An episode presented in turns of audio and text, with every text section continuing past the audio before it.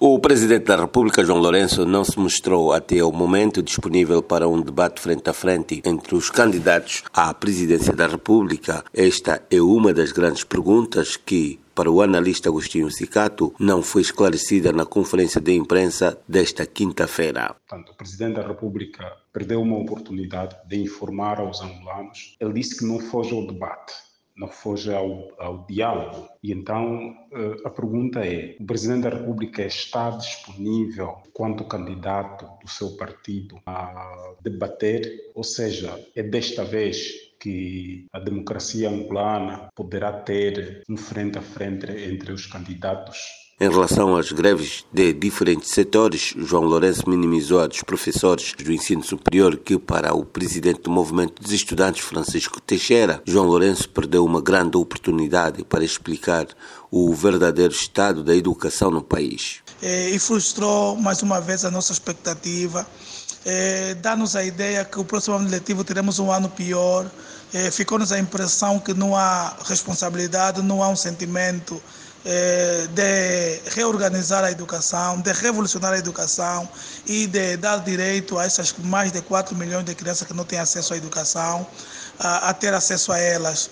E é com muita tristeza que nós assistimos o terminar daquela atividade. Jalino Bernardo Tito, jurista e deputado angolano, entende que João Lourenço não esclareceu o uso dos fundos públicos por uma única candidatura. Entendo que o Presidente da República não esclareceu uma questão que é atual, utilização de fundos públicos determinada candidatura, que no caso é a candidatura do Presidente da República, né? Porque assistimos todos, é, sempre que há deslocação do candidato do MPLA às províncias, o aparato do Estado apoiá-lo, inclusive, com alojamento à custa do próprio Estado. Isso é que o presidente não esclareceu. Quem também reagiu à conferência de imprensa de João Lourenço é Tizé dos Santos, filha de José Eduardo dos Santos, que cita oportunidades dadas a pessoas próximas a João Lourenço. Portanto, estas vendas a preços pornograficamente baixos, abaixo do valor do mercado, que estão a ser feitas dessas empresas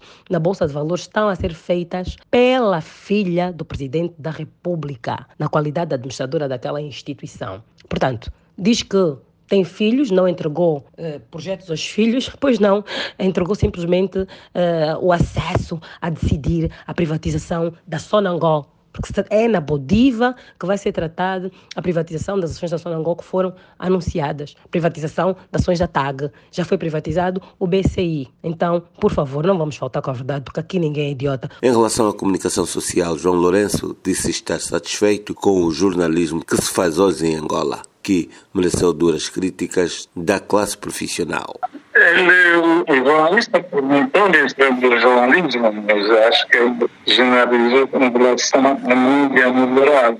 Exatamente. Em relação à mídia no geral, eu entendo uma posição política, mesmo a objetividade do, dos critérios da avaliação de um quadro da liberdade de imprensa, pelo mundo fora, é, essa avaliação é, é contrária a, a do, do, do estadista, se serve, aliás, que é dono do sistema mediático que impera hoje no país, que é um sistema pouco democrático. Ouvia Missiona Casimiro, jornalista sênior angolano, Kokimukuta, Luanda.